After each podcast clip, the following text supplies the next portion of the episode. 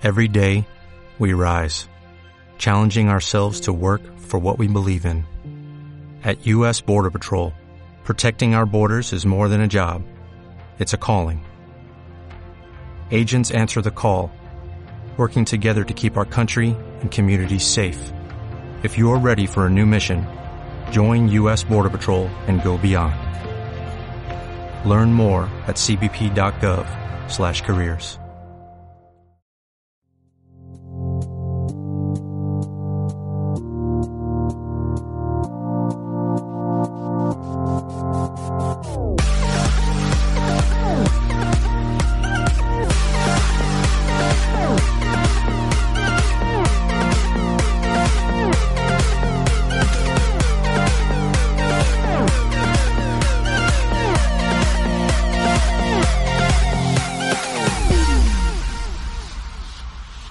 Bienvenidos a Control Crítico, tu podcast de videojuegos favorito. Estas son las noticias de la segunda semana de noviembre y es la edición número 80. Soy Aldo Santibáñez desde Perú, saludándote junto con... Con, con Manuel Espinosa. ¡Muy bien! ¿Cómo están todos? ¿Qué tal Aldo? Emocionado, ¿Emocionado? ¿Por qué? porque es fin de semana. ¿Así? Pues, Y quiero dormir porque he trabajado mucho toda la semana. Todos, pero siempre cuando grabamos es fin de semana. Pues es una época muy importante para mí, ¿no? Porque puedo dormir. Sí, y, sí, y sí. me gusta dormir. Se nota, se nota. Pero igual no se nota que estoy cansado porque estoy muy emocionado de poder hablar con todos ustedes y poder hacer que nos es. escuchen y entretenerlos en sus, semanas. exacto, en sus momentos quizás más cotidianos. Eh, cuando te duchas, cuando bañas, cuando, cuando estás caminando, cuando estás en el tráfico, carro, en el carro cuando horrible, cuando estás cocinando, Cuando estás en el baño, cagando, Cuando sí. estás trabajando, haciendo alguna cosa manual por ahí que ya te la sepas de Manuel, memoria. ¿cómo es eso? wow, Manuel. Hay cosas, hay trabajos manuales. ¿Qué Ah, pasa? ok, está No pasa bien. nada. No. Ok. pues sí, pues sí. Este, y bueno, antes de, de hablar un poco de lo que vamos a tocar los temas hoy Así día, es. queremos comentarte eh, que siempre puedes interactuar con nosotros en los, en los, en las redes sociales, de hecho. No te olvides de escribirnos, estamos en Facebook como Control Crítico, en Twitter como arroba control guion bajo crítico y también estamos en www.controlcrítico.com. Sí, y también nos puedes encontrar todo este capítulo y lo- todos los anteriores en iTunes y en iVoox, donde siempre colgamos todos los podcasts. ¿no? Te vas a poder inscribir. eh, Y suscribir. es lo mismo, inscribir, suscribir.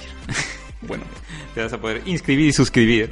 vas a poder eh, valorar nuestro trabajo también. con todas las estrellitas que puedas. comentar qué tal lo estamos haciendo, nos ayudaría mucho un feedback de todas maneras. Así y es. también de repente responder alguna de las preguntas que nosotros hagamos pues, en el episodio y poder compartir por ahí más opiniones, ¿no? De eso se trata todo esto también.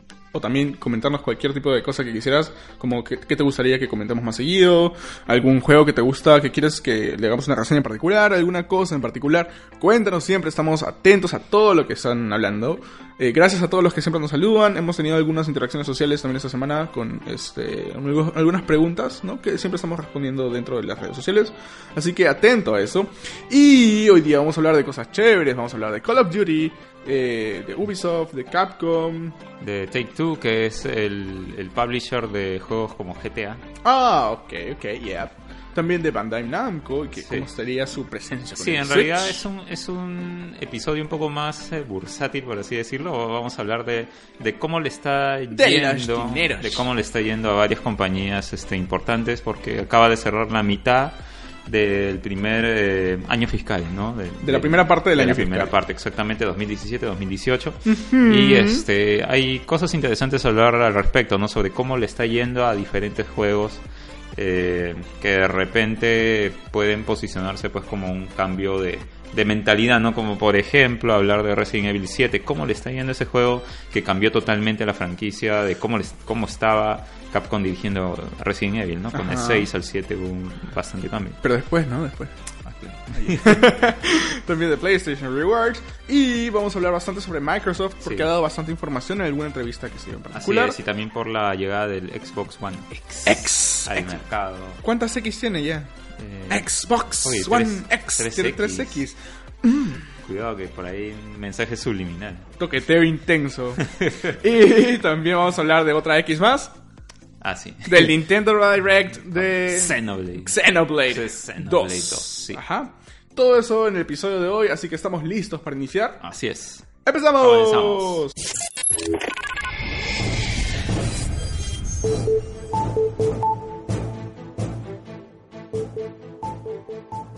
Bueno, iniciamos el podcast del día de hoy hablando de Call of Duty World War II. Sí, ¿qué O nos vas a Segunda contar? Guerra Mundial. ¿Qué nos vas a contar?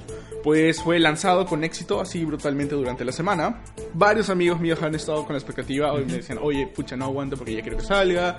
Mucha gente, de, de hecho, de por sí ha estado bien atenta.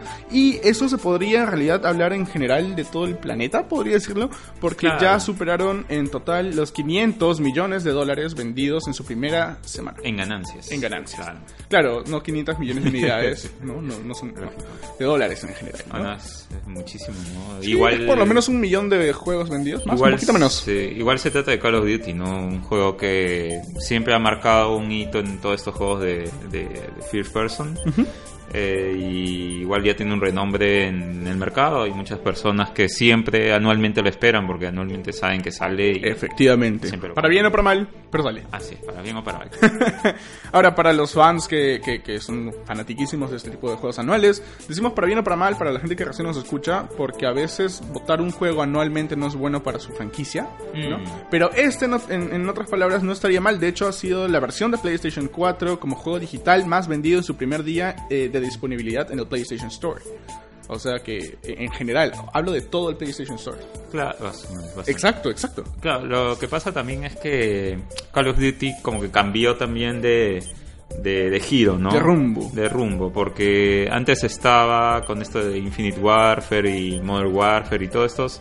eh, estaba como que yéndose ya mucho a la modernidad, ¿no? Y juegos como Battlefield 1, pues Y retomaron la onda tradicional. retomaron como que regresar a sus raíces, a lo tradicional, a, la- a las primeras guerras mundiales. Pero sin perder todas las cosas chéveres que se habían estado implementando, más bien dándole una forma creativa de usarlo. Como caballos Claro, indestructibles. Pero bueno, recordemos que este first person shooter ha recibido buenas críticas desde el primer día de recepción y ha vendido más del doble que Infinite Warfare en su primera semana. O sea, desde Eso ahí ya es un éxito. Sí, Sí, sí, indica bastante De hecho, que- hubo un bajón feo con Infinite Warfare, como lo Sí, dijiste. Sí, sí, claro que sí. Y también este cortaron un poco de cabezas también eh, cuando pasó lo de Infinite Warfare en Efectivamente. Sobre todo que toda la onda tecnológica se la, se la estaba llevando Titanfall y Destiny. Y como que esos juegos Sí. que son los rivales clásicos Call of Duty y Battlefield. Mm. Este Battlefield ganó pues en la anterior, ¿no? Vamos a ver qué, se- qué saldrá después para Battlefield. Pero, aunque solo con unos problemas de conexión en los servidores, este Call of Duty es uno de los mejores lanzados involucrando muchas fortalezas que tiene la franquicia en este mismo título. Así que es recomendadísimo para toda la gente fanática de Call of Duty y Activision en sí. Y también eh, para todos esos fans de la Segunda Guerra Mundial, que sé que están por ahí, saludos para todos. Este. Eh, que, que nada, no dejen de jugarlo. Fácil ya lo tienen, fácil están eh, ya listos. Y los que no, espérense, pues a, a nada. Va, va a tener DLC. Todos los años hay hay un Call of Duty nuevo. O sea, de todas maneras te va a gustar un montón. Así que no dejes de comprar o de probar Call of Duty World War II. Ya está disponible para PlayStation 4, Xbox One y, posiblemente Xbox One X. No, claro, ya está. Pero aquí no, porque todo llega tarde. y PC. Ok, vamos a cambiar de noticia y vamos a hablar un poco de eh, Take Two. Ujú. Take Two, que como dije antes, es la el publisher ¿no? que eh, saca juegos bajo el, el- el- desarrollador 2K o Rockstar, para dar una- un ejemplo. Eh, bueno, hablaron de sus ganancias, ¿no? Este año, comparado al año pasado, 40 millones de dólares más. Ok. Ya, eso es bastante bueno para ellos. Ujú. Las ganancias, esto es interesante porque las ganancias provienen más de monedas digitales. Esas ganancias de monedas digitales y contenido digital ha subido un, un 66% Ah, wow. al respecto del año pasado. No, es, es, es un montón. Sí, o Y- sea, es más del doble. sí, y sus ganancias en totalidad, de ese 40 millones de dólares más, un 48% de esas ganancias es esta, es, son estas ventas Ah, de man, ya. Y de DLCs y, ese- y ese tipo de contenido extraoficial de los juegos. O sea, es como que se la pasan ganando dinero con microtransacciones. Sí. Damn. Damn, bitch. Ya ves que es un negociazo, ¿no? Hacer ese tipo de juegos que te hacen gastar de más. Por eso De ahora poquito, todo por- tiene loot boxes. Sí, lamentablemente es, es un Modelo de negocio. los juegos, es un modelo de negocio que eh, se está volviendo rentable por alguna manera, pero hay que saberlo balancear, ¿no?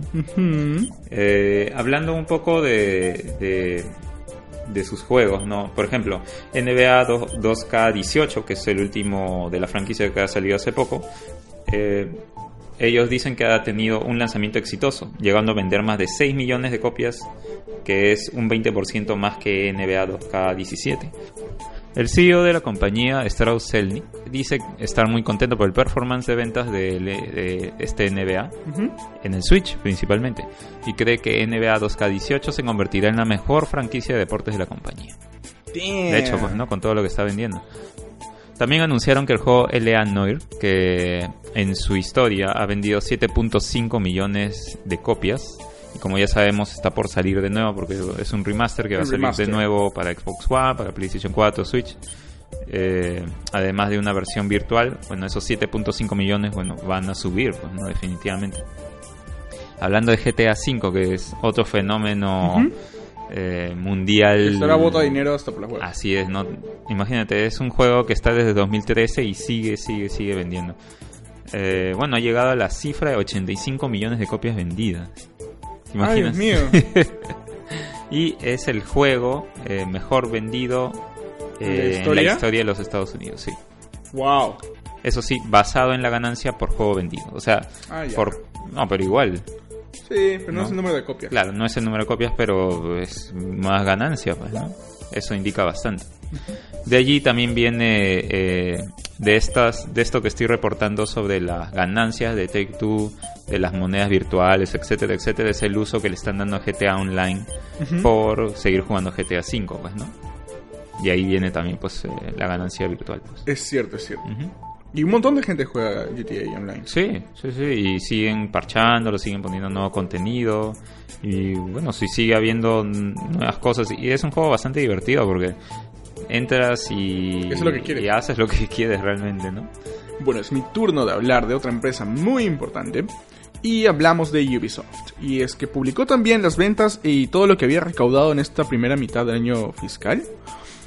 Eh, pero bueno, también eh, un tema muy importante es que dio su opinión acerca eh, de cómo van a funcionar los, o cómo es la perspectiva que tiene Ubisoft de los juegos de single player o los juegos personales, oh. sí, que no son multiplayer.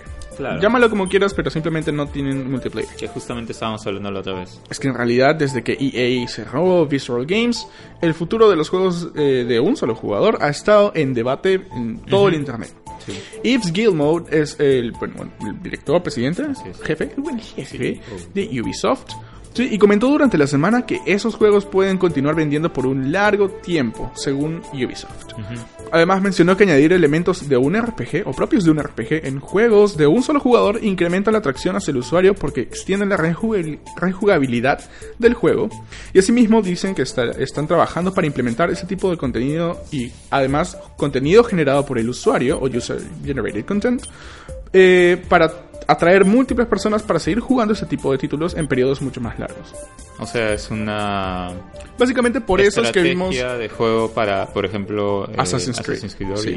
Que ha, tenido más... De, por sí el Syndicate... engagement. Claro, Syndicate de por sí ya había metido algunas cositas de RPG, pero este lo hace más. Entonces están viendo y tomando ese tipo de rutas como para ver cómo es que las personas comienzan a invertir más del tiempo, ¿no? Claro. No solamente necesariamente para jugar el juego en sí, sino también para eh, hasta levelear tu personaje, levelear todos tus skills, involucra tiempo invertido en ese juego y no en otros. Entonces, eso es lo que quieren hacer, ¿no? Es engagement. sea, definitivamente cuando, por ejemplo, estos juegos de aventura ya le meten ese, ese tipo de contenido RPG, ¿no? En donde tienes que equiparte, tienes que ver estadísticas, ves cuánto baja tu arma con los numeritos, ¿no? Entonces empiezas a, a querer mejorar tu personaje. No solamente está basado en pasar la historia, sino en hacerte más. En tener todo, incluso. En tener todo, sí, Las mejores armas, etcétera. Así es. Y aparte, Ubisoft publicó su primer reporte de ganancias de la primera mitad del año fiscal. Y lo más resaltante es el éxito del último Assassin's Creed comparado con, eh, como mencioné antes, Syndicate. El nuevo Assassin's Creed Origins ha vendido más del doble de copias que su predecesor en los primeros 10 días. Y aunque Ubisoft no otorgó cifras exactas, esto es un eh, signo alentador para la franquicia que durmió por un año, pues, ¿no? Porque estuvo un año, era otra de esas franquicias que salían anualmente, se durmió todo el 2016, ya estamos 2017, nuevo Y Assassin's Creed. Yo creo que ha dado Fruto. resultado Sí, sí, sí, sí, sí. obtenido, ¿no? Ajá. Porque, bueno, ya está un poco como que ya se estaba sintiendo una franquicia medio cansado, de que no tenía ideas un poco Novedosas. novedosas, sí. y no salió con tantos errores como el Syndicate. Recordemos que Assassin's Creed Syndicate fue uno de los juegos... El Unity. Ah, eh, El sí, Unity Unity. fue el Unity fue el que más errores tuvo, garrafales. Si bien Syndicate mejoró un poquito, también... También tiene sus cosas. Horrible, Es más, sí. Origins también tiene sus cosas. Ningún... Es que todos los juegos tienen sus cosas. Así es. Pero, unas Pero cosas que sean se frecuentes, sí, esas sean total, o sea, yo creo que todos los usuarios de Unity experimentaron algo feo durante su, su gameplay Mm. y solamente son algunas joyitas por ahí que seguro son santos, que no les pasó nada malo. Pero bueno, se recaudó en el segundo eh, cuarto, ¿sí? Ojo, en el segundo cuarto, 264 millones de euros durante la primera mitad. Eh, no, lo siento. Eh, y durante la mitad, 466 millones de euros. Eso es un 65.7% mejor que el año pasado. Igual también otra empresa que está mejor con más del doble de ganancias que el año pasado. Y claro que de algún modo se refiere a la ausencia de Assassin's Creed también, pues en un juego que no se vendió nada el año pasado, ¿verdad? Mm. Por otro lado, el CFO o el director financiero Alain Martínez dijo que este crecimiento tiene que ver mucho con Mario eh, and Rabbids Kingdom Battle y a los nuevos juegos, eh, bueno, ya no tan nuevos, no quiero decir viejos, pero realmente no son tan viejos, que siguen vendiendo como Rainbow Siege Sig- eh, Six Siege, Ghost Recon Wildlands y For Honor. Que de por sí también, eh, aparte, esperan que las ventas de Mario and Rabbids aumenten mientras más personas consigan un Switch. Porque recordemos que si bien han vendido bastantes eh, copias de, de Mario and Rabbids, Mm. no toda la gente que quiera tener Es un Mario Switch. Plus Rabbids. No, no, pero es que no se dice Plus, se dice Mario and Rabbids. ¿Ah, sí? Pero la for- es que Ubisoft es raro. O sea, pone Mario Plus Rabbids, Ya. pero cuando lo suena en todos lados y ellos mismos se refieren al juego, lo dicen como Mario and Rabbids. Yo creo que no quisieron utilizar el, el e-comercial. o quisieron innovar, pero confunden. Y por la parte de Switch, involucró un 19% de todas las ganancias en este último cuarto. Lo que es prácticamente comparable con los ingresos en general de la Xbox One, que han marcado un 20%, aún estando en el mercado por más años y teniendo más títulos Claro. de Ubisoft. Claro, y eso me parece asombroso porque supuestamente la Xbox One debería tener ahorita unos 30 millones de consolas vendidas, ¿no? O sea, tiene un grosso del mercado. Tienen casi tres veces más que las veces Así es, las más, Switch. más, porque la Switch creo que tiene 7 Siete millones y medio por ahí. Entonces, estamos comparando dos tipos de mercados diferentes, ¿no? Con Efectivamente. Claro, entonces todo normalmente sería que la Xbox One, los usuarios de Xbox One consuman más juegos de Xbox One, al menos en este caso de Ubisoft, pero vemos que los usuarios de Nintendo, o al menos si tienen las dos consolas, prefieren gastar en el juego de Switch, por ejemplo, en vez del, De otros lados, de ¿no? otro lado, sí. Ahora, ojo, no dice que exclusivamente los, el el 19% le pertenece a Mario Rabbids.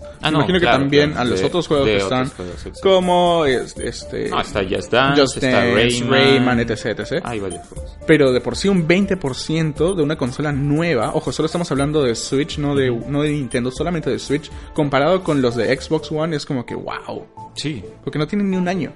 Entonces, eh, un aplauso creo a, otro más a Nintendo con su Switch porque está haciendo que las mismas empresas se pregunten, oye, ¿por qué no hemos involucrado más de nuestros juegos en Switch? ¿no? Mm, y eso, bueno, al final de cuentas es más juegos para la consola. Más diversidad, es, es bueno que la verdad, Claro. no sé, por parte está bien los exclusivos, pero por parte también es bueno que muchos juegos sean distribuidos en todas las plataformas porque al final las franquicias son las que ganan, ¿no? Sí. Así que ahí está, la gotita de sabiduría. Bueno, son buenas noticias para, bueno, de hecho para Ubisoft por sus ventas, para Nintendo lo que está logrando también, ¿no? Y un poco preocupante por lo de Xbox. Así es. Bueno.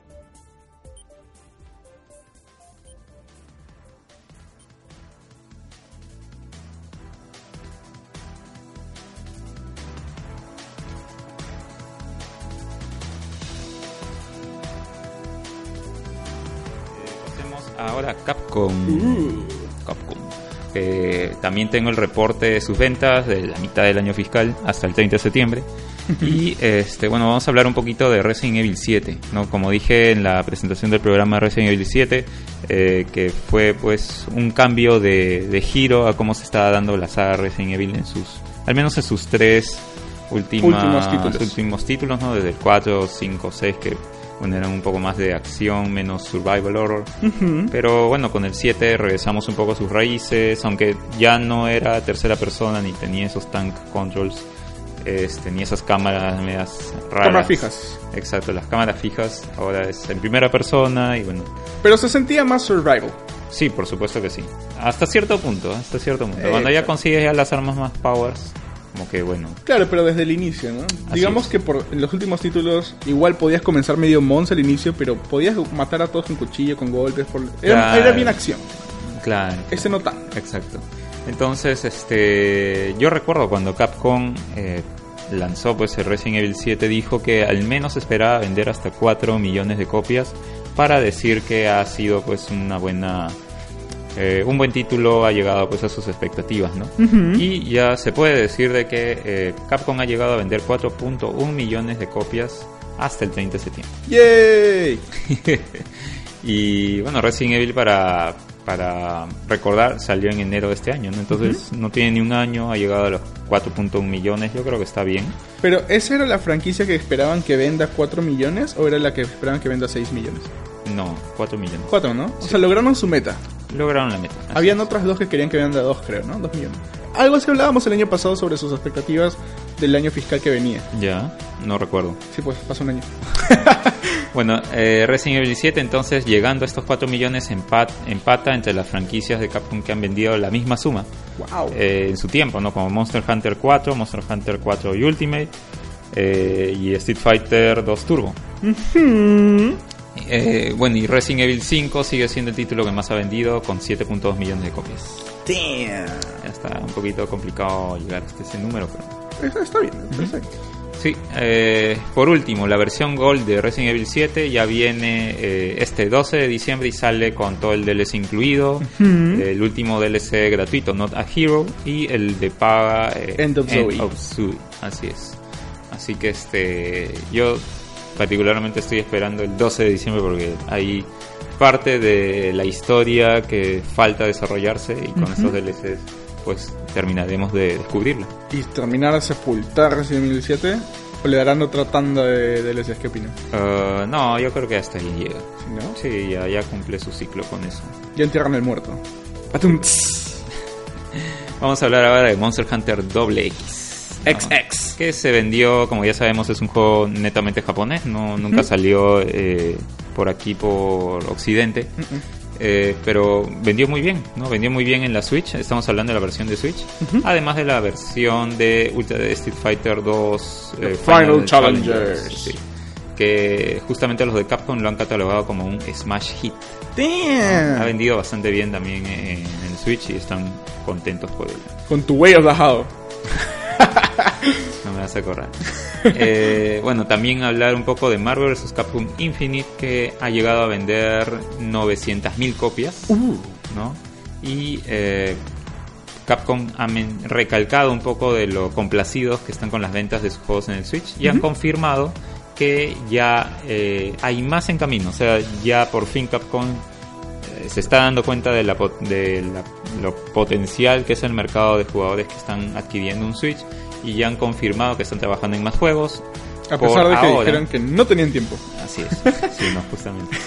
Y por ahora nada más han indicado que uno de, sus, de esos nuevos juegos es un Ace Attorney. Ah, man, ya que bien. Para Switch. Eh, sí, pues, Switch. ¿no? Claro. Sería el primer Ace Attorney en consola grande. Porque siempre salió en 3DS. ¿Sí? Sí, sí, Nunca sí. salí en otro lado. Nunca lo he visto en Wii U. En PC, ¿no? No, no, no, no. Es este de 3DS. siempre. Aunque bueno, ha salido en smartphones, pero o sea, siempre ha sido portátil, esa es la cosa. Bueno. Pero eh, no hay que olvidar también de que en el 2017 eh, bueno, Capcom ha sacado varios juegos de las cuales no están en Switch. ¿no? Entre ellos, bueno, el mismo Resident Evil 7, está Okami HD, el mismo Marvel vs. Capcom Infinite, el Mega Man Legacy Collection. Me parece un juego que muy, muy bien podría estar en el Switch. y Sí. No sé por qué no sale. El de Disney Afternoon Collection también, pues esta colecciones de juegos de, de- de NES. Sí, sí, De- de, NES. de la época de platformers de Disney buenos. Exacto, y, y no están. Así que este hay varios, varios juegos por ahí que podrían también tener una versión de Switch y vamos a ver si Capcom se anima a poder sacar estos o son nuevos títulos. Quiero recalcar que Okami en HD está en camino al PlayStation 4 también. Mm, sí. Que es un juegazo. Si nunca lo jugaste y te gusta el tipo de pinceladas de los artes japoneses antiguos, compra ese juego. Sí. Ya está ya. Pero bueno, vamos a seguir hablando de más empresas de, de- bueno, de third parties quizás. Porque todos han cerrado su año fiscal y ahora le toca La a- mitad del año. bueno, la mitad, gracias, la mitad del año fiscal.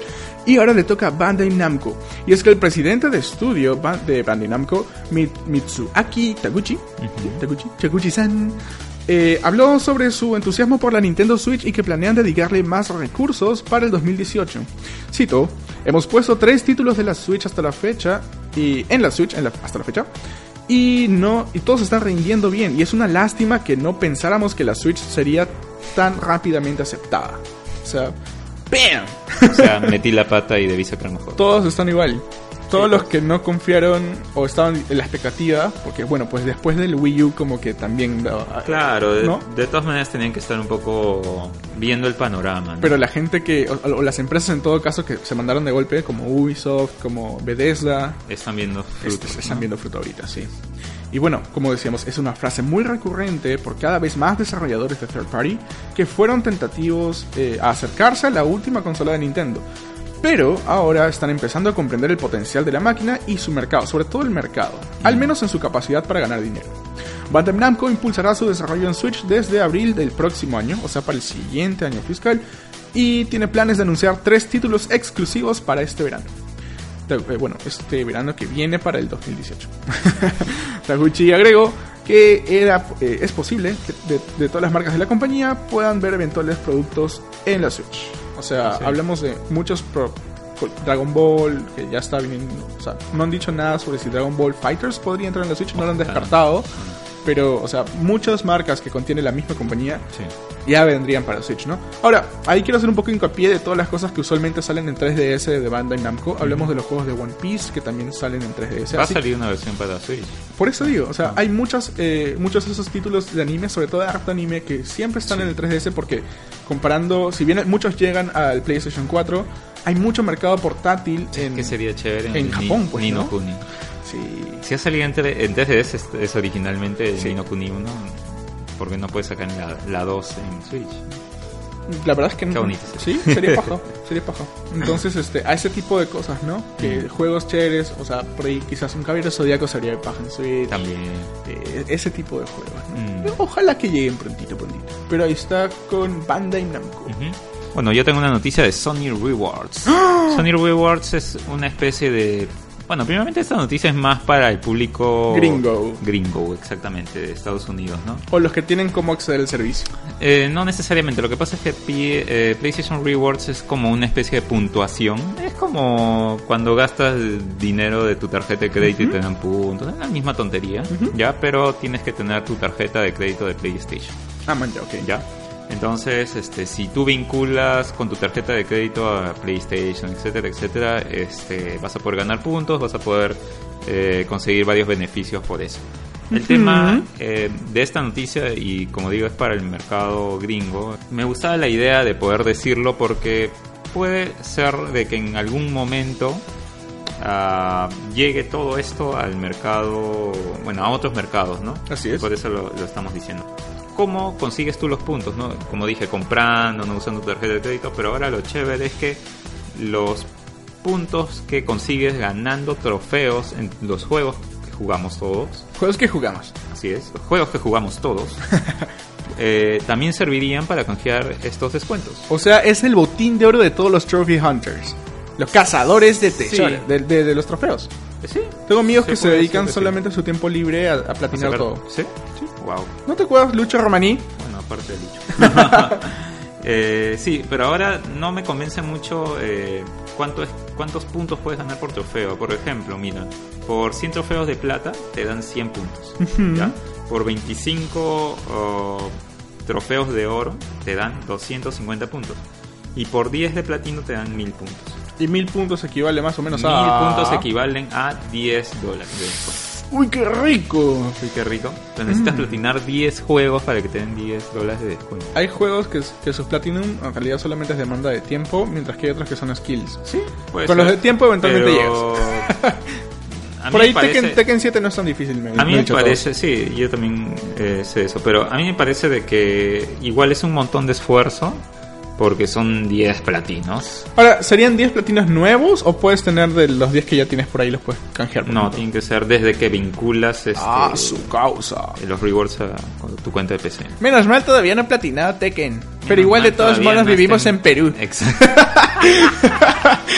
Una, una, una raya más al tigre del tercermundismo. Sí. Muchas gracias. Así es. Eh, pero igual, no es una opción. Yo creo que está bien por parte de Sony de darte algunos beneficios por platinar, por darte el trabajo de, de sacar pues todos estos achievements. Es lo que le faltaba para sentirse más como el club Nintendo que tenía Nintendo, ¿no? O sea, con los reward system Mm. que tienen. Porque Sony nunca había tenido un reward system así de marcado. No, pero acá te premian por ser ¿Por bueno jugar? en los juegos. Y por jugar, básicamente. Y por jugar, exacto. Algo así como el Razer que tiene también su, So reward system. su rewards y, y puedes canjear pues su, su taza con café, con croma. no. Oye, pero el, el, Chroma Mug se veía pajita. No, se chévere. Sí, la verdad. Aquí entre nerdadas no nos vamos a, a mentir. Se ve muy Yo paja. también lo quiero, pero. sí, no pero no vas a gastar en esa. Es una de esas cosas que te gustaría No, no, tener, no pero. gastas. Creo que es por jugar nomás y No, lógico, pero igual, ¿has visto el Firefly? Que es Sí, este sí, mat, sí. Que es un mat que tiene luces. Entonces, yo creo que ese es el tipo de cosas que te las compras porque te sobra la plata, o por o la tienes, o, o quisieras tenerla, pero en realidad no, no, no planearías gastarla, no, no planearías gastar en eso y quisieras nada más que te lo regalen por tu cumpleaños. Porque- ¿Comprarías de verdad un mat que no es mejor que el mat que ya tienes, pero en realidad solamente pero tiene las luces? No lo he probado. ¿ah? No, puedo- no te podría decir que el mat es malo. No, es que, no vale no la digo que es malo. He dicho que lo que hace que cuesta más es el factor del croma. Ah, claro. Por eso digo, o sea, podrías ver, tener chévere. uno mismo Razer con la misma calidad de DPS y todo, y velocidad o control y todo, pero sin las luces es potencialmente más barato. Ah, definitivamente. Eso es lo que digo. O sea, si algún día tendría algo tan ostentoso. Además, yo tengo el, el que se voltea, ¿no? Claro, claro. O sea, eso es más lógico, por eso es una compra, digamos, más inteligente. El otro es más como que, ok, me, me gusta que combine con todo mi, mi héroe de Overwatch, ¿no? Pero, pero personalmente ese sería el tipo de compras que no haría Mm. porque nunca tan ostentoso. Pero si tienes un poco de dinero de la gratis o lo que sea, te das Eh, el Eso es lo que decía. Eso. Ah. Cuando te sobra la plata, bacán. Y, y, y- si no, por favor, alguien regálame un Firefly, gracias. pero Sí. bueno. Ajá, no es la noticia de PlayStation Reward. Yo sé que no es para justamente este mercado, pero es bueno decirlo para, Para ver que la gente sepa. para ver eh, Sony lo que está lo que está viendo pues en estos mercados y a ver si viene al momento. Si nos queda una lagrimita Latinoamérica. Las Cuidado. cosas tenemos PSN y vamos a- Oye, pero tenemos PSN ya hace casi cuatro años, ¿ah? Es cierto. Sí, por ahí vamos, por ahí más caro vamos. los juegos. Chúpate a Nintendo. Pero bueno, ¿Por qué Nintendo? porque Nintendo no tiene eShop en Perú. Bueno, sí. Ajá. Pero ahora vamos a pasar a otro juego y vamos a hablar de Final Fantasy XV y en específicamente de Comrades o Camaradas, que es este multiplayer, que es ese parche multiplayer que originalmente habían anunciado para el 31 de octubre, ¿sí? Y Pero- para variar, lo retrasé. Ay, Square Enix, ¿por qué nos haces esto? ¿Por qué? Pero bueno, sí, esta expansión multiplayer de Final Fantasy XV estaba casi aquí y tras una demora que provocó que faltara a su lanzamiento en octubre, Square Enix ha proporcionado una nueva fecha para el lanzamiento de este DLC y saldrá solamente dentro de unas semanas. Bueno, ya solamente en una semana para PlayStation 4 y Xbox One, porque se lanza el 15 de noviembre y al fin, ojalá que no lo vuelvan a postergar. 15 de noviembre. Sí.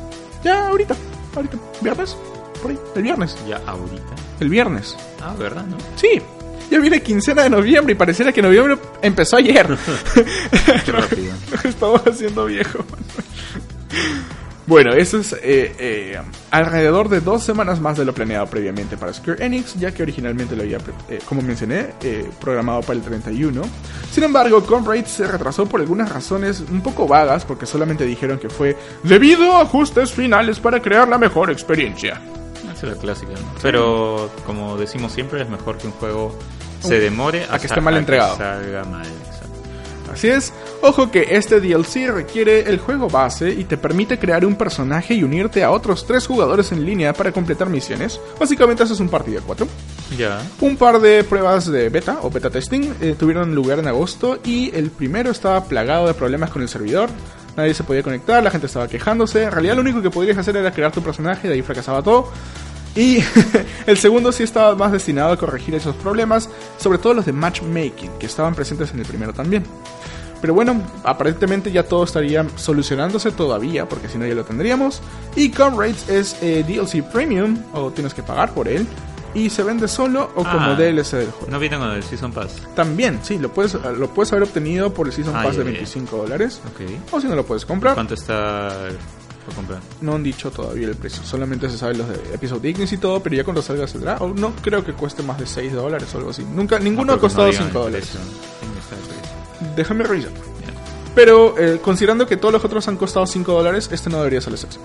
Sí, pues. Y ha- haría que todo el monto de lo que has comprado, pues. Y las misiones que vas a tener o que te van a dar en ese tipo de juego tienen que ver algo con la historia. No. No, porque tú no juegas con ningún personaje de la historia. Juegas con un personaje creado. Eh, yo, o sea, me, ¿te da algo en el juego principal? ¿Eso? yo me imagino que es longevidad y misiones ya más interesantes. Ya. Yo me imagino también que tiene que ver más o menos con lo que sucede en una etapa del juego que pasa un tiempo relativamente largo, no voy a decir más. Y tu personaje debería ser uno de los tantos, creo que, de los Kingsglaive, Ujú. que Sí, están por ahí eso. repartidos. Y tienes misiones con ellos que de algún modo repercuten en el lore del juego, Así es. pero no creo que se conecta directamente con tu party inicial de Noctis y todos ellos, ¿no? Pero bueno. Eh, cabe recalcar que no es el último DLC del juego, ya que Episode Ignis, como dijimos la semana pasada, se lanza en diciembre. Y un spin-off del VR, Monster of the Deep, será, estará listo para el 21 de noviembre de este mes. También ya nos falta mucho. Ojalá que salga. Sí. Pero este es para VR, así que todos los usuarios de PlayStation VR lo tienen ahí, quizás por ahí, o no sé si estarían animosos a comprarlo. Debería haber un demo porque está medio debatible si es divertido o no. porque todo el trailer realmente no Al vende tan para bien. pescar un pescadito. Sí. Pescar un pescadito, está mal dicho eso. Pescar un pez. Un pez. Y tener un pescadito. Ojo que el Monster of the Deep, volvemos a decir que no viene en el Season Pass. Es un juego completamente aparte. Standalone. Sí, standalone. Así que ya sabes, si quieres jugar Monster of the Deep, dudo mucho que lo quieras hacer, pero ahí está. ¿Por qué no lo quieres hacer? ¿Tú lo comprarías? Mm, No, ¿Y tú eres un fan relativamente de Final Fantasy en general? más o menos. Ya está. Entonces, esa ha sido la primera tanda de noticias y nos vamos a ir a un pequeño break, pero volvemos con más información de Microsoft y el Nintendo Direct dedicado Xenoblade a Xenoblade 2. 2. ¡Ya volvemos! Ya regresamos.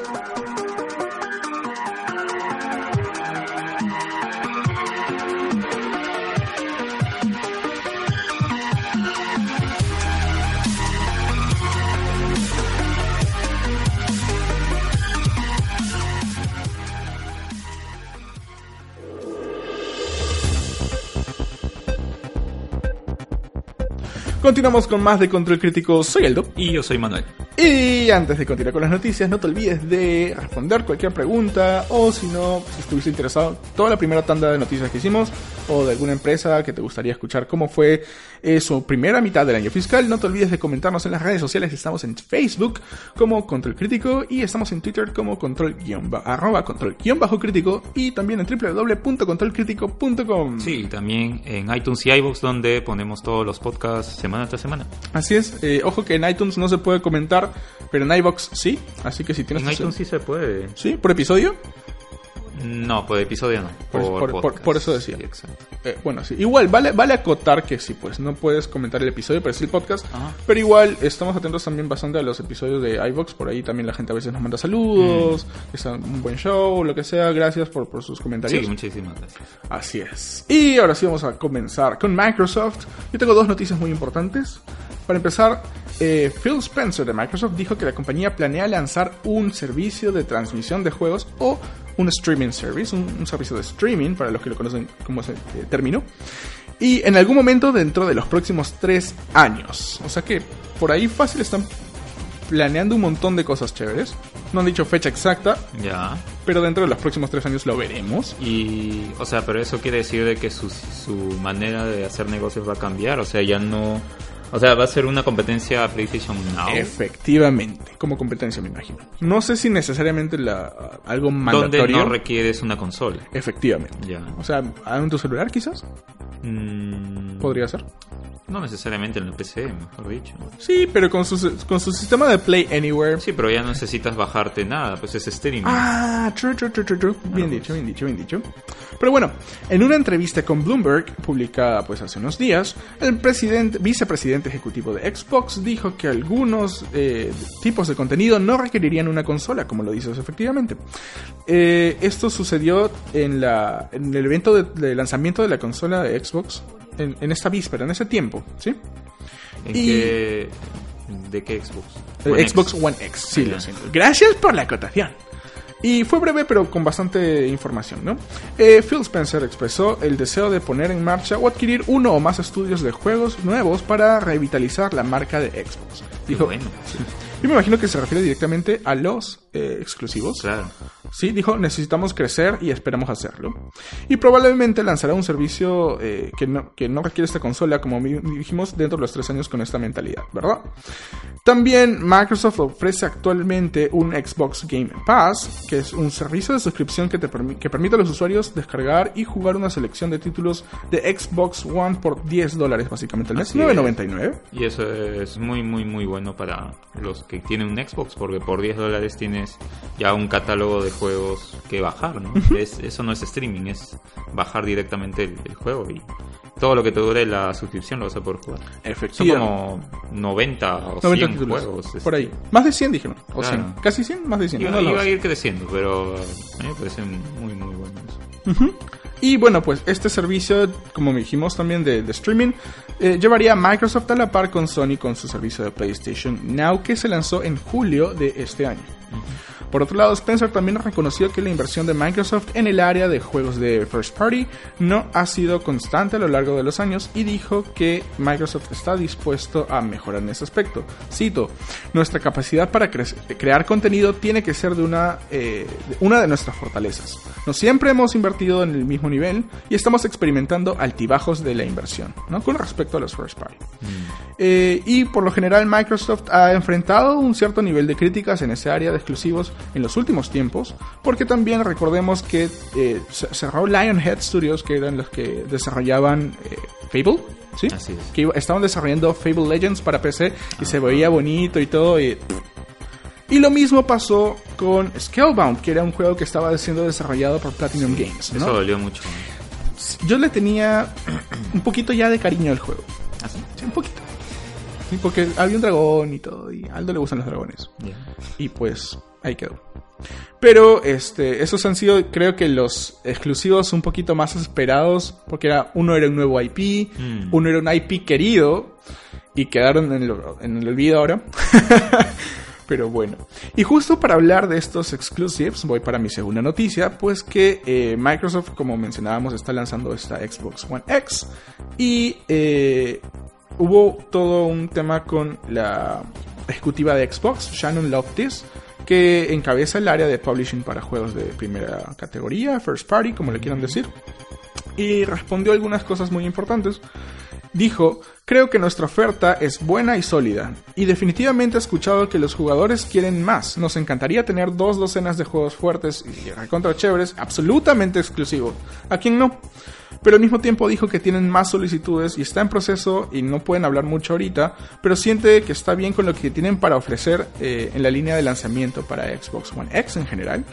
Y eh, algunos exclusivos eh, para este año que vienen incluyen algún, o que hemos visto también a lo largo del año, incluyen títulos, según ella, ojo, como Forza Motorsport 7, Super Lucky Tale y Cuphead. Mientras que PlayerUnknown Battlegrounds se dirige en Xbox One X este 12 de diciembre como una exclusiva de lanzamiento de consola.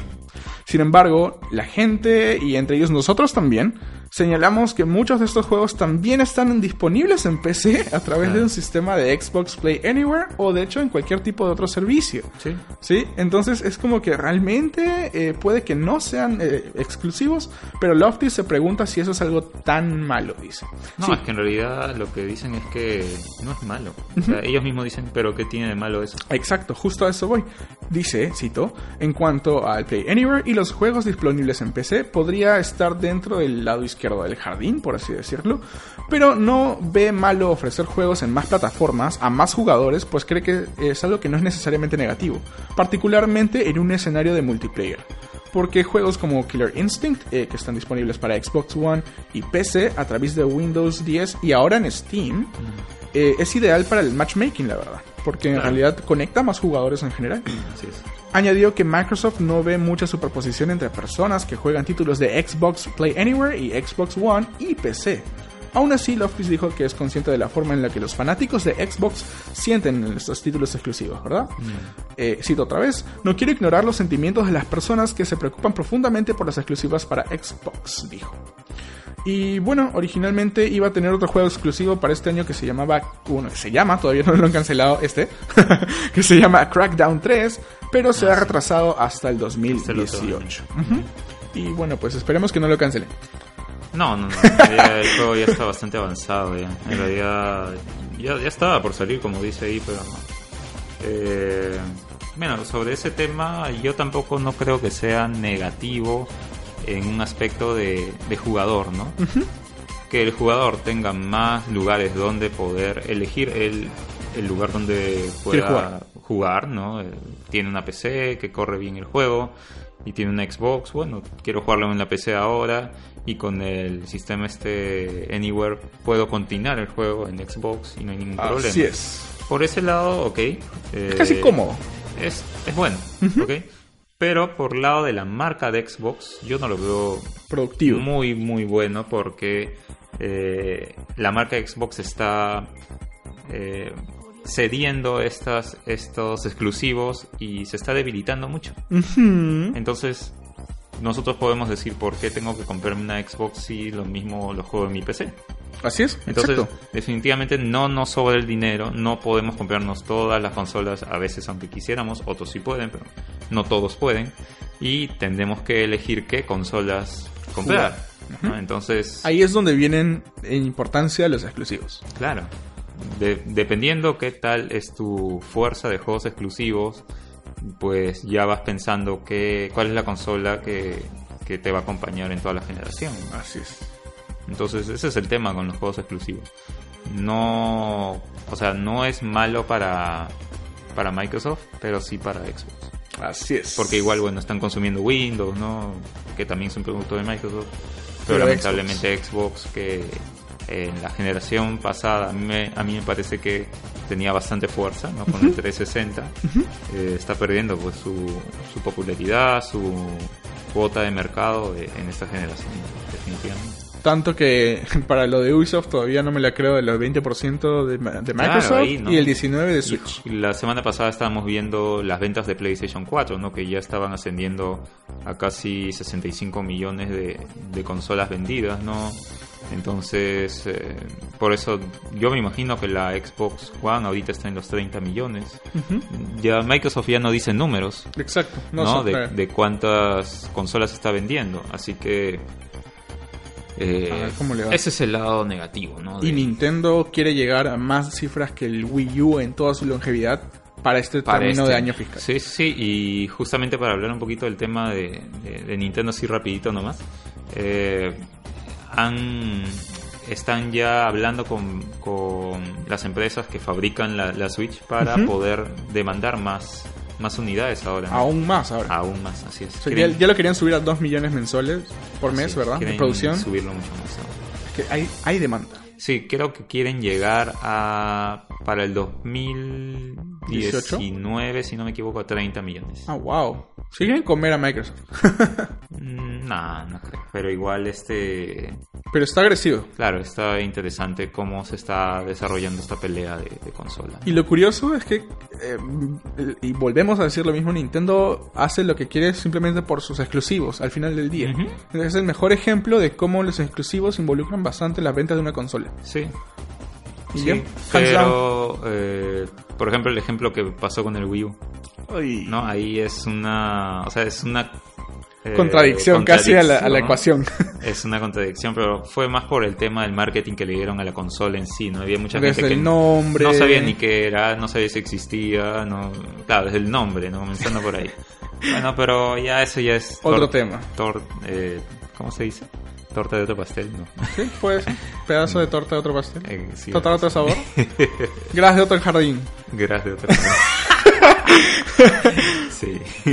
Bueno, vamos a seguir hablando un poco más de Microsoft y esta vez de eh, el Xbox One X, ¿no? que ya salió justamente esta semana y aún no se han anunciado números, no, no hay mucho acerca del tema para poder conversar, pero sí eh, en el pre-order Microsoft ya había indicado de que era como que el, el Xbox más este preordenado y ya estaba lanzando como que indicios de que está vendiendo bien, pero no se sabe a ciencia cierta cuántos números han vendido todavía, ¿no?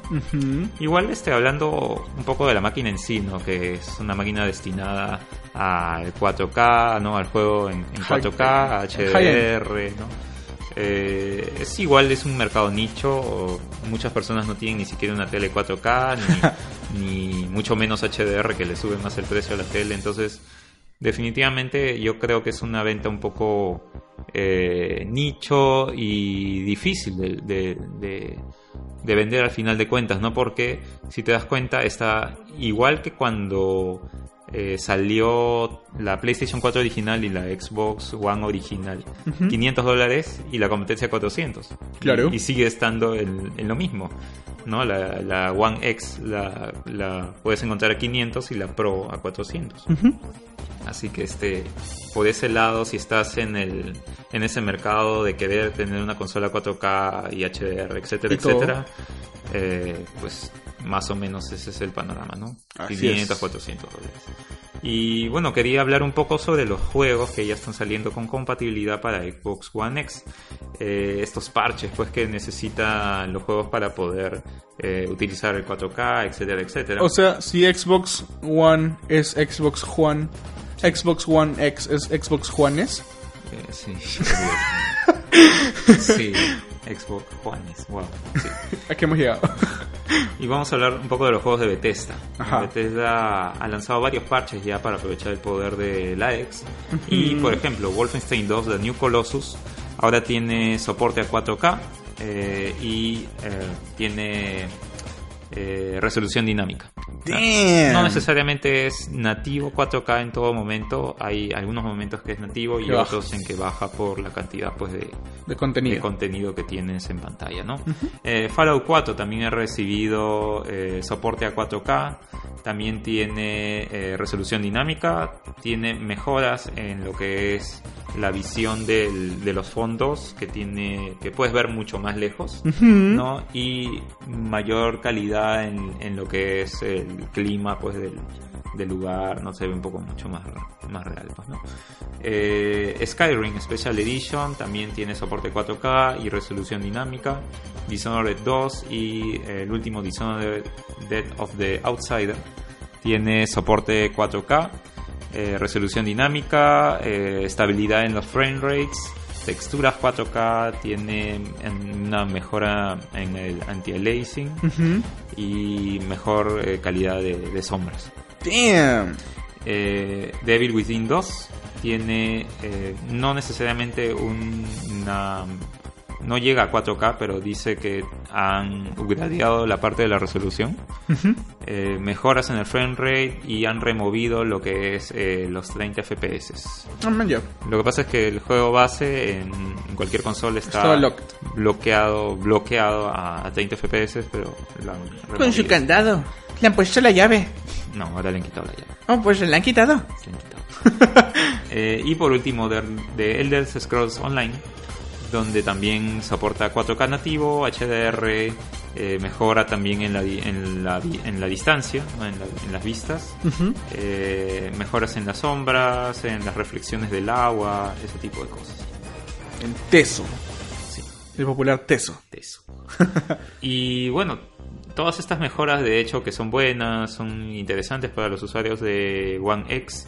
El tema es que eh, sabemos que estas mejoras también vienen con parches y el, ya hay reportes de que los juegos están pesando ya extremadamente Cochino. demasiado, así, ya mucho. Eh, No, yo, me, yo me acuerdo cuando recién estábamos hablando de, de PlayStation 4, ¿no? de Xbox One, cuando recién que la gente estábamos se quejaba de cambiando. los 15 50 gigas. Sí, ¿te acuerdas? no Empezaban a salir los juegos en el PlayStation Network, en, en el, en el marketplace de Xbox, y empezábamos a ver juegos de 50 gigas. Cosa que nos parecía... Atroz. eh, Muy nuevo, muy fuerte el cambio. Claro, no, no no. era progresivo, era de golpe. Sí, no, pero ¿qué se podía hacer? Eh, así, así son los juegos que necesitan, pues, que tienen más calidad. Eh, pero ahora con esta... 4K, la tendencia Claro, con 4K. 4K y todos los parches que necesitas, etcétera, etcétera. Hay juegos como 120 gigas. no me Halo 5, por ejemplo, que están pesando 107 gigas. digas. Casi latino. Y eso hay que sumarle al parche de la X, ¿no? Compatibilidad con X de 15 gigabytes, Ajá, casi 120 algo gigas. más o menos. ¡Qué bestia! 122 gigas, más o menos. Ese es el juego más pesado hasta ahora. Eso, eso, eso es realmente lo que digo. O sea, el, el hecho de forzar la idea del 4K, porque, ok, bacán, tienes que bajarte todo el extra y todo, pero hace que pese considerablemente más un juego. Sí. Y hay cosas que tú no las puedes decidir. Por ejemplo, yo sé que ahorita eh, mi contenido de Final Fantasy 15 en Mm. mi PlayStation 4, que no es Pro, Sí. es el mismo que baja una persona con PlayStation 4 Pro. Ah, Y yo me tengo que descargar el mismo contenido para upgradear al 4K o no no. estoy seguro, ¿eh? Yo estoy seguro que sí. ¿Sí? Porque tienen un solo build de descarga, no hay dos versiones. Ah, no hay dos. Cuando te dicen, ¿quieres descargar el juego? Sí, ah, ya, ¿cuál quieres? ¿4K o no? No te dicen. Entonces, te estás bajando el mismo que todos. Y mi, mi Final Fantasy XV me ocupa 75 gigas Mm. o más. Aparte de lo que está en el disco, o sea, instalados en mi Play. Y pucha, eso me fastidia. Porque yo no utilizo 4K y no me dan la opción de jugar sin 4K. Porque soy pobre. Bueno, el problema también es, eh, hablando de la X de nuevo, es el un terabyte de disco duro que viene. Es poquito ¿No? ahora. Eh, el problema es que de este terabyte solamente te dejan utilizar 780 gigas. Que te alcanza para 6 juegos. Sí, pues, o sea, estamos hablando de juegos tan pesados. Por ejemplo, Gears of War 4 pesa 103 gigas. Forza Motorsport 7, 95 gigas. ¿no? Un poco como que sumando estos tres juegos que pesan más de 300 gigas entre los tres, ya más o menos hemos llenado un 40% del disco duro que viene en el Xbox One X, ¿no? Entonces eh, se complica un poco el, el- el tema de... El panorama de cuál puede ser tu librería en cualquier momento del juego. Sí. Una No. cosa es que lo puedas instalar y desinstalar y bacán, pero... No, ah, pero si lo desinstalo me va a dar una flojera enorme en tratar de bajármelo de nuevo, ¿no? Claro, pero digamos que eso es- hablamos nosotros con un internet bajo. Claro. Pero allá en, en- en la gente kawaii... No, pero no necesariamente. ah. Eh, por ejemplo, en Estados Unidos ahora hay internet con, con caps, ¿no? Hay con Ah, límites. Claro, Oh, límites. no. Entonces, dependiendo también de tu internet, tienes que ver si te conviene eh, bajarlo de repente en tu casa o en tu vecino, ¿no? Lógico. en tu Sí, vecino. pues, claro. Eh, y para ser justos, también no todos los juegos pesan 100 gigas. ¿no? Por ejemplo, en el rango de 45 gigas está FIFA 18, Middle Earth Shadow of War, Battlefront 2 también está por ahí. Eh, pero igual es un comentario para avisar que seguramente es necesario un disco duro externo si te compras una, una Xbox One X. Y también, como decía, dependiendo de la velocidad de internet, para que puedas bajar estos juegos tan grandes eh, y que estés avisado pues que te vas a demorar Claro. no sé, dos días, no sé, dependiendo de tu velocidad. Es muy verdurita. Eh, ahora en Perú Ah, o multiplícalo en, por en dos. Sudamérica, este, bajar 100 gigas es considerable, pues no... Mira, yo ahorita No siento que tengo quizás un internet privilegiado. Mm. ¿Cuánto tienes tú? 25 30 por ahí. Y 30. mira, para, para 33 gigas del, de Dog Hack Mm. GU, este, me he demorado cerca de casi 3 horas. O sea, básicamente una hora por giga y, y Sí, pero uno. eso es claro, porque Tú Por eres eso el digo. único que usas tu internet. Mi banda, exacto. Claro. Por eso digo, siento que tengo una suerte. Imagínate que esté pues tu mamá viendo Netflix o tu hermano jugando te- otra cosa, y que jugando te Dota. joden porque estás bajando. Claro, y no puedes bajar porque lo lagueas. Y en lo que juegas, eh, lo que estás descargando no vas a estar esperando, tienes que ver otra cosa. Entonces se reduce más y más y más. Y no toda la gente, pues, tiene 30 gigas de internet. Claro, O sea, no, igual. Este, si tuvieras 30 gigas, te acuerdas que estábamos viendo un video en YouTube y dije, ah, ese ah. Horrible. Estábamos- Párale miren, un rato para... En el 2017, por estar bajando en banda ancha, estábamos viendo un video en 144p. Así, horrible. Me Así sentía que del, tuvimos del que, 2006. que pausarlo para poder verlo decentemente. Entonces, este, o sea, imagínate si tuviéramos que bajar algo de 120 gigas. O sea, Mm. no, hay, no hay forma. Sí. Sí, pues ese es el tema, ¿no? Y yo también, o sea, tengo una PC4 Pro con un terabyte y, y simplemente no me alcanza. Exacto. El disco duro. Y tú también, o sea, tú tienes un Play. Yo tengo la tele, pero no tengo el 4. estándar no tengo el 4 Pro. Con 500 gigas y es una joda porque tienes que estar borrando y. Es una. Pero a mí lo que me parece más tonto es tener juego en físico y tener que instalarlo en la consola para que te ocupe el espacio como si lo hubieras bajado. Es que igual el tiempo de, de loading, de instalado a, a lectura, fácil hacer una cosa también de los loading times. Sí, pero igual como que, no sé, hay algunos juegos que utilizan un loading time estúpido y, y es el... Pero también es por la calidad del juego, ¿no? Porque, por ejemplo, si comparas el loading time para entrar a Final Fantasy XV, Mm. que tiene un montón Sí. de elementos en su escenario, y lo comparas con el loading time de Persona 5, te cagas de risa. Porque es tranquilamente 23 veces más rápido que el Final Fantasy 23, qué Es que, si, si no es más. Es que el, el- el otro carga en un, dos segundos. Mm. Y es más, hacer un reset al toque, si te salió algo mal y quieres resetear, es cómodo en, el- en persona. En Final Fantasy es como que puta, ya fue, ya la caí, ya. Algún día volveré a empezar. Porque volver a cargar todo es como tranquilamente de un minuto y medio, dos minutos. Y el otro es de 20 segundos, 30 segundos. Nazo. Ok, no es 20%, no es 20 veces más ya, pero. pero me entiendes. Bueno, yo, yo estoy esperando a ver una oferta en Navidades por ahí para comprarme un disco duro externo, al menos de 2 teras para poder aguantar y no tener que estar borrando porque realmente es molesto Es jodido. borrar algo y realmente decir, ah, lo quería jugar o cosas así. Pero sí. Ese es mi día a día. Cada vez que, que miro mi play digo, quiero comprar otra cosa y es como que. ¿Pero Ya para no qué? Si ya no tengo espacio. Pero borras algo, ¿no? Está Ya.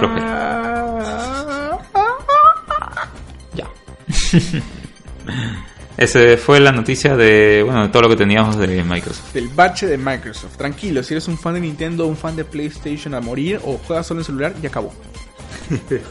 No, pero igual es saber qué es lo que está haciendo, bueno, todo. Porque al final todos van a pasar por lo mismo. Incluso, bueno, todos menos Nintendo, que está optando por una línea no tan eh, upscale, quizás, pero eventualmente le va a tocar llegar a 4K, pero ya estaríamos acostumbrados al momento. Claro, ¿no? Pero igual, que eso es muy nuevo. si te das cuenta en, en la cuestión de pesos, yo creo que Nintendo hace un buen trabajo, aunque así no llegue a, a veces sus juegos ni a 1080p. Como vimos en el caso de Doom, ¿no? Que, que en realidad no se siente feo. Mm. Claro, si lo comparas con la versión más miserable de PC, igual es inferior, pero no se siente mal. No, no se siente mal, pero en cuestión de pesos es un juego pesado igual. Mm, Bueno, es verdad. Y además tienes que bajar, si quieres jugar multiplayer, todo el multiplayer. Verdurita. Necesitas eh, SD de todas maneras. Ah, para Doom, no puedes jugarlo sin ese. Eh, no. Sí, es- así, así son las cosas. Así es.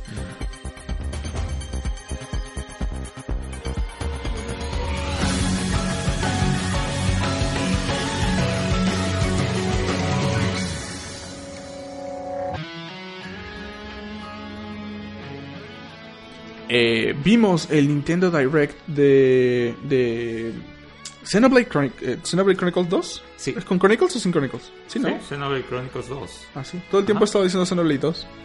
Bueno, que se entiende, pero es Chronicles. Sí, Chronicles. Kuronikurusu. Sí, eh, ya Nintendo ha tenido eh, esta semana un Nintendo de ID. Son estos videos donde antes de salir el juego sacan Toda la información posible eh, para que estés seguro de tu compra. y para que te hypeen más si Ahí quieras está. comprar sí o sí. Te trabajan el modo, la lógica y, y las dudas. Todo en un solo video de 20 minutos o algo así. Sí, este duró 17 minutos. Casi, más casi. o menos corto. Eh, pero bastante entretenido, bastante interesante para los que están esperando este juego, como yo, por ejemplo. Eh, bueno, vamos a hablar un poquito del juego, de la historia. Este juego es desarrollado por Monolith Soft, que eh, es, es una empresa second party, se puede decir, de Nintendo. Hace Sí. juegos exclusivos. Hace para juegos Nintendo. exclusivos para Nintendo. Ajá. Y bueno, claro, Nintendo lo compró, así que hace juegos exclusivos para Nintendo. Y este, bueno, este juego, pues más o menos como que nos invitará a explorar un océano infinito, porque hay muchísimas, eh, como que restos de civilizaciones.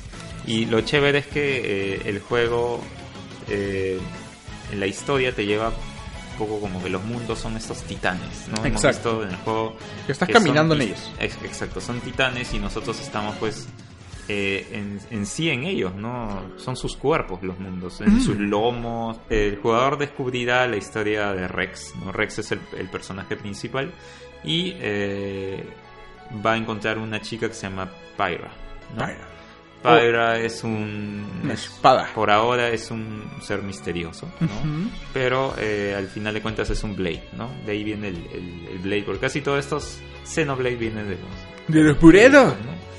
Eh, en esta historia, Pyra es, se puede decir, un arma, Ujú. ¿no? Un Blade.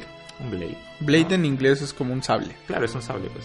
Y eh, le otorga, pues, este, un poder especial cuando se... Una especie, se- como que se fusiona, más o menos como le, le otorga el arma y ella le transfiere parte de su poder, ¿no? Eh, se ve una parte de, en el... En el, en el ¿Tráiler? En el tráiler, en el comienzo del tráiler, cuando un, un personaje pa- parece ser el enemigo, lo, lo mata a Rex.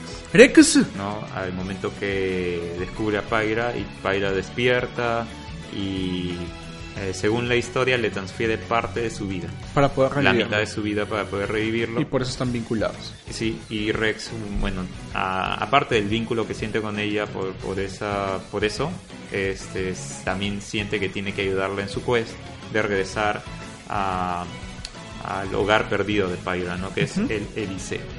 Ya. ¿Y de ahí Es- vienen todos los Blades o, o solo ella?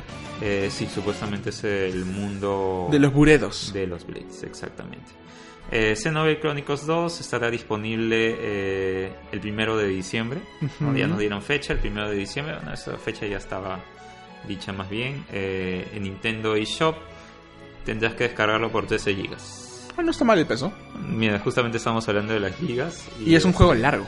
Sí, sí. Es lo chévere. Todos los Xenoblade son juegos de por lo menos 80 horas. Por lo menos Ahora, 80 horas. Aparte también, si quieres, vas a tener que descargar el, el DLC gratuito eh, extra. No sé si es gratuito, debería ser gratuito, ¿no? ¿De, qué? ¿De las voces? De las voces. Sí, claro. Sí, sí. Han este anunciado también de sobre un DLC gratuito que va a estar disponible el día de lanzamiento Para todas las voces en japonés. para poder escuchar las voces en japonés. En Nihongo. Porque hubo un tema con las voces en inglés que la gente se estaba quejando, que no le estaba gustando.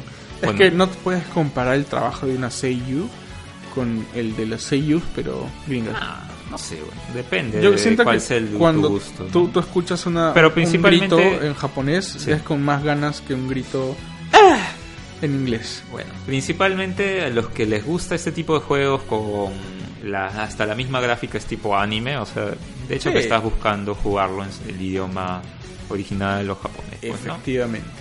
Ujú. Este, bueno, también han anunciado de que vendrá un DLC con eh, en Zelda Breath of the Wild por la ah, salida para la ropita Así de Rex. por la salida de Xenoblade Chronicles 2, que es un quest eh, secundario para, para Link. Y es gratuito. Y es gratuito, sí, es este DLC, ya salió el 9 de noviembre, así que ya debería estar actualizado en tu Wii U o en el Switch. Así es. Además, eh, bueno, hubo un tráiler de personajes eh, en el...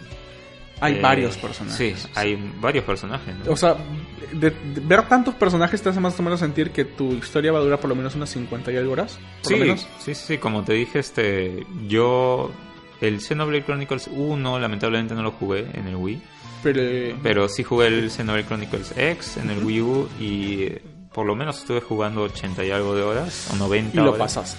Claro, lo pasé y pero había muchísimo más juego extra después de pasar el juego, ¿no? fácil que te puedes tirar 200 horas o más. ¿Y te sentiste satisfecho? Ah, bastante. Ah, ya, eso es lo más importante. Pero igual como que me dio ganas después de... De repente en algún momento lo voy a, voy a continuar donde me quedé. Creo que el, el RPG en el que he involucrado más horas de mi vida y una intención de sacar todo fue Final Fantasy XIII, porque lo quise platinar Y me demoré como 120 ¿Y horas en sacar todo el platino. Sí, sí, sí, claro.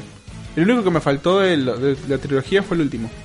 Porque no me gustó tanto el, play- el gameplay. La historia está interesante, pero el, el gameplay de estar jugando con el tiempo y toda esa vaina, ¿no?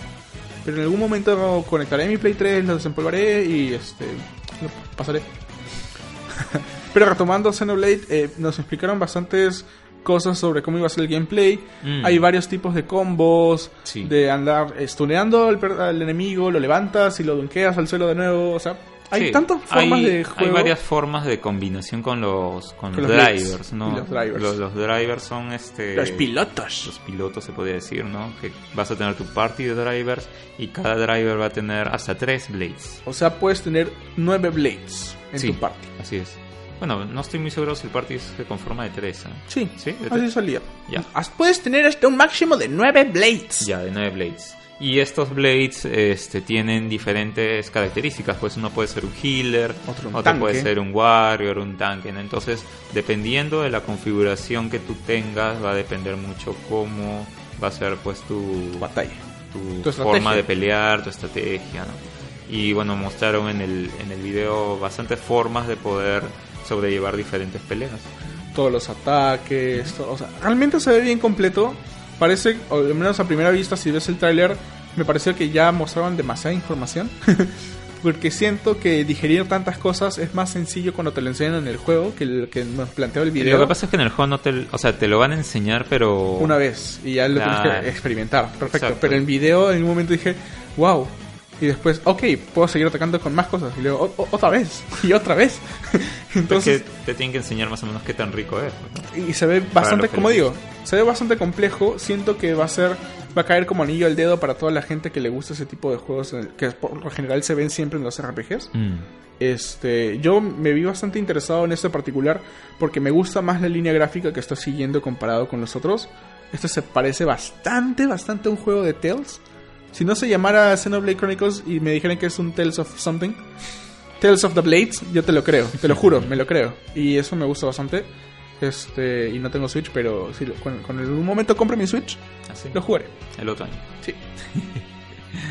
Este, y bueno, también anunciaron eh, un pase de expansión, ¿no? Con el juego.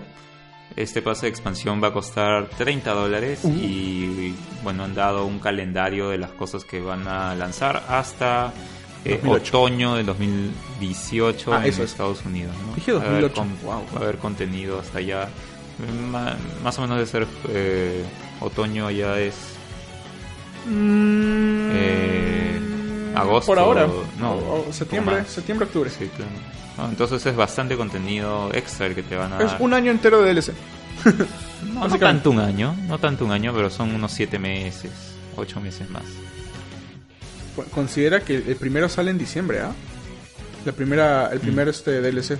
O sea que por ahí octubre, eh, noviembre también se le puede considerar este. El primer DLC sale en diciembre. Sí, sí, sí. ¿Ah, sí? Diciembre de 2017. El calendario decía, el, como el juego sale en diciembre, Pero- inicia con el DLC, No, pero no es el DLC gratuito de la voz. pero salía en su calendario. Al menos que tengas... No, no, no, no, no, porque el de las voces no, no es pagado, es gratuito. Claro. El Season Pass tenía uno que salía en diciembre en el calendario. Ah, no, no, es que es un DLC que te ayuda a comenzar tu, tu quest. Ah, es el Starter Eh, Kit. sí, ese tipo de por cosas. la- Eso no debería estar pagado. Pero es un... Debería ser un bonus de pre-order. Te lo acepto. Eh, Pero el parte No, del DLC Igual es una mala práctica poner bonos de peor, es lo mismo. Está bien. Tienes razón. Te, te Claro, doy, te doy la en razón. Zelda hicieron lo mismo. Cuando tú comprabas eh, el Zelda eh, y el expansión, te daban, ¿no te acuerdas? El polo del Switch en, en el juego. Y eso te da ciertas tonterías. O cofres tirados por ahí te dan tonterías. Está bien. lo Te, doy la razón esta vez. Claro. Porque la tienes. Eh, y bueno, también anunciaron, bueno, no, no anunciaron, también mostraron el, el Pro Controller, ¿no? El Pro Que se ve hermoso ese color. Se ve bastante bien. Y eh, la edición especial, pues, ¿no? De, que te viene la copia del juego, un steelbook, te trae un libro de ilustraciones, además del CD con el soundtrack del juego y, y, bueno, la, la caja, pues, ¿no? El Steelbook. Claro, aparte del estilo. Y ya en estos momentos ya puedes reservar eh, Xenoblade Chronicles 2, si es que así lo deseas, en el eShop. Y va a tener preload. Sí, va a tener preload, así es. Así que si lo reservas eh, digital, lo vas bajando, ya el primero de diciembre lo puedes jugar inmediatamente. Atento al primer diciembre. Y Así está. es. O sea, la verdad es que está bien paja. Personalmente, incluso por el mismo diseño de los personajes, me gusta más, la, como dije, ¿no? el aspecto gráfico comparado con los anteriores dos. Mm. Tanto el, el- el Chronicles normal como el Xenoblade Chronicles X. Ah, Me parece que este tiene una dirección un poco mejor lograda, más tirando para el anime quizás. Pero Mm. me gusta más. Las proporciones, la ¿sí? síntesis. Los todo. ojones te gustan. No sé si son los ojones, el- pero creo que son las proporciones. Porque en el X, por ejemplo, están combinando, o sea, las chicas eran las, las anime y los los hombres no, o sea, eran Pero como que es- esa- más esa- no eran así como Claro, ese tipo de, digamos, le falta constancia, le quita el Eh. ritmo que tiene el mismo parámetro establecido de cuál Mm. es su estilo, no te la terminas de creer. Mm. Dices, ok, ¿se deben ver así se deben ver así? ¿Cuál es? Entonces te genera una... No es incomodidad, no es... O sea, tú sabes que es el juego, pero Sí. eh, no hay una armonía en el estilo gráfico, ¿no? Este de acá me parece que lo he logrado bien. Y el primero, pues, para la, para la época ya se podían hacer cosas más bonitas que el primero y no estaba tan bonito. La- Las caras eran dibujadas a mano planas, o sea... Mm. Eh, este de acá es el primero que puedo decir que me gusta bastante el- en, cuanto al desarrollo de la creación, no de la creación, pero sí de la calidad del personaje, que es lo que más veo yo en un RPG, personalmente. Bueno, y ya para cerrar, este es otro de los exclusivos y De- títulos de- gigantes que vienen en el Switch, ¿no? Qué rico. Y mes tras mes, pues saca y otro y otro y otro. juegazo. Y ya se nos acaba el año, ¿ah? Sí, el próximo año debe tener muchas más cosas. Vamos Va a a salir. Pokémon. Vamos a ver. Vamos a ver quizás Eh, más para sobre el próximo año el Pokémon no estoy muy seguro. ¿ah? Yo creo que puede ser su... Ah, espérate, no me equivoqué. Fire Emblem. que- eh, 2018. ¿Ah, sí? Hay dos Fire Emblem que están en desarrollo. El primero que ya lo lanzaron, que es Fire Emblem chinitos, Mm. pero la gente le dice Warriors. Y este y este había uno que estaba programado para el 2018, que lo más probable que habíamos dicho como no hemos visto nada hasta el momento era no eh, bueno, Está bueno, está Yoshi, está Kirby en los juegos estos de que solamente han anunciado. no, pero el E3 dijeron que iban a, a, a lanzar ese Fire Emblem salía Fire Emblem 2018, pero estamos acostumbrados a que nos posterguen todo. Sí, sí, es lo único que voy a decir. Bueno. Entonces se acerca un Pokémon también, Así es, el Pokémon, está el Metroid Prime 4. Que no han dicho fecha de lanzamiento, No, no, ni no siquiera dicho Zoom, nada. pero o sea, visto- vamos a ver más cosas, nada. ¿no? Este, y hasta ahora no han hablado nada sobre el Pikachu Detective. ¿Verdad? Pues no. ¿Será que lo van a mandar para Switch y puede ser ese el, Para el- Switch, pero no era para 3DS. Pero, brother, se está muriendo el 3S. Pero siguen sacando juegos. Ah. Claro. Si siguen sacando juegos, siguen vendiendo.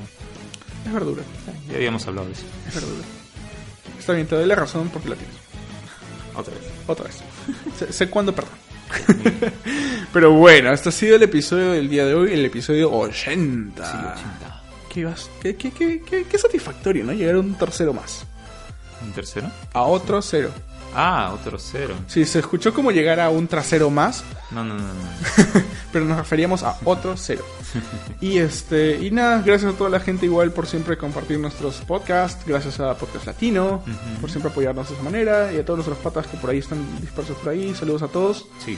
Este, no, no, no siento que es pertinente volver acabando el podcast a mencionar las redes sociales ¿Cómo que habiéndole no? acabado, ¿no? Es pertinente. Claro que sí. Y por eso las vamos a decir. Estaba esperando tu nada más. Eh, encuéntranos siempre en todas las redes sociales. Estamos en Facebook como Control Crítico, en Twitter como Control-Crítico, ¿sí? Arroba Control-Crítico y también en www.controlcrítico.com. Así es, Que no es una red social, pero también puedes comentar. Por supuesto, ahí puede, ahí van a estar todos los capítulos posteados y también puedes este, comentar, como dice Aldo, ¿no? Tienes que darle También- clic al episodio y Sí. comentar debajo del episodio. También puedes encontrarnos en iBox y en iTunes, donde eh, son directorios de podcast donde puedes encontrar los podcasts. ¿no? Así es. Suscribirte y recibirlo pues en tu aplicación de podcast favorito en tu dispositivo. Y los ratings. No olvides las estrellas. Sí, no te olvides que estos episodios se bajan automáticamente a tu, ep- a tu dispositivo y hay una configuración para que cuando los termines de escuchar Se elimina. se eliminen completamente y no gasten pues este espacio a veces este muy limitado en, en los teléfonos. ¿no? Pero tienes que ubicarle. Tengo mi, papá en podcast, en Ah, la sí, aplicación sí me de iTunes, comentaste. estaba ahí con 20, 20 episodios cargados. Gracias, papi. Pero ahí está. No te olvides también que se- ni bien si lo tienes programado y configurado, ni bien te conectas a Wi-Fi, lo descarga y de ahí lo puedes escuchar donde quieras sin gastar datos hasta que termines de escucharlo. Claro, eso es lo, lo chévere. ¿no? Ujú, Es todo así rapidito por ahí. Y nada, eso ha sido todo por el episodio de hoy y queremos agradecer igual a to- todas las personas que siempre nos escuchan. Claro. Y nos vemos en la próxima edición de Control Crítico. Sí, no se olviden que la próxima edición creo que va a ser en el Más Gamer Text Festival. ¿Coincide? Sí, sí, Yo ¿no? creo que sí, sí, sí, sí. Eh, Sí. Justamente es el otro sábado y como ya es costumbre, creo que vamos a, A grabar allá. terminar de grabar el, el capítulo, así que este debe ser pues un capítulo Especial. divertido y especial. Y trataremos de que salga de... Igual, como siempre, acá estamos procurando pues que no haya mucha bulla y todo, pero igual el... va a salir bien. Va a salir bien. La gente tiene que entender que estamos en el evento en vivo. Así es. Exacto, y ya. No, pero vamos un poquito diciendo desde ya para que no digan, escúchanos, escúchanos también. Sí. Es un evento. Y trataremos de que hayan este personas invitadas. Vamos a ver. Mm, ¿A quién podemos, aquí nos encontramos ¿A quién podemos agarrar por ahí? Oiga, qué fuerte. Agarrar para invitar. Ah, ya, Ah, ok.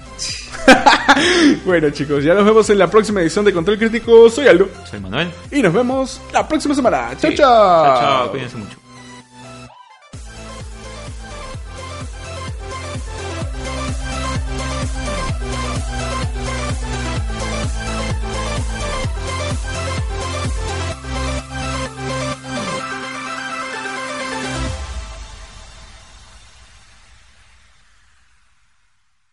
¿No se merece tu familia lo mejor? Entonces, ¿por qué no los mejores huevos? Ahora, Egglands Best están disponibles en deliciosas opciones. Huevos clásicos, de gallina libre de jaula y orgánicos de Egglands, que ofrecen un sabor más delicioso y fresco de granja que le encantará a tu familia. En comparación con los huevos ordinarios, Egglands Best contiene la mejor nutrición como 6 veces más vitamina D, 10 veces más vitamina E y el doble de omega 3 y B12. Solo Egglands Best. Mejor sabor, mejor nutrición, mejores huevos. Visita egglandsbest.com para más información.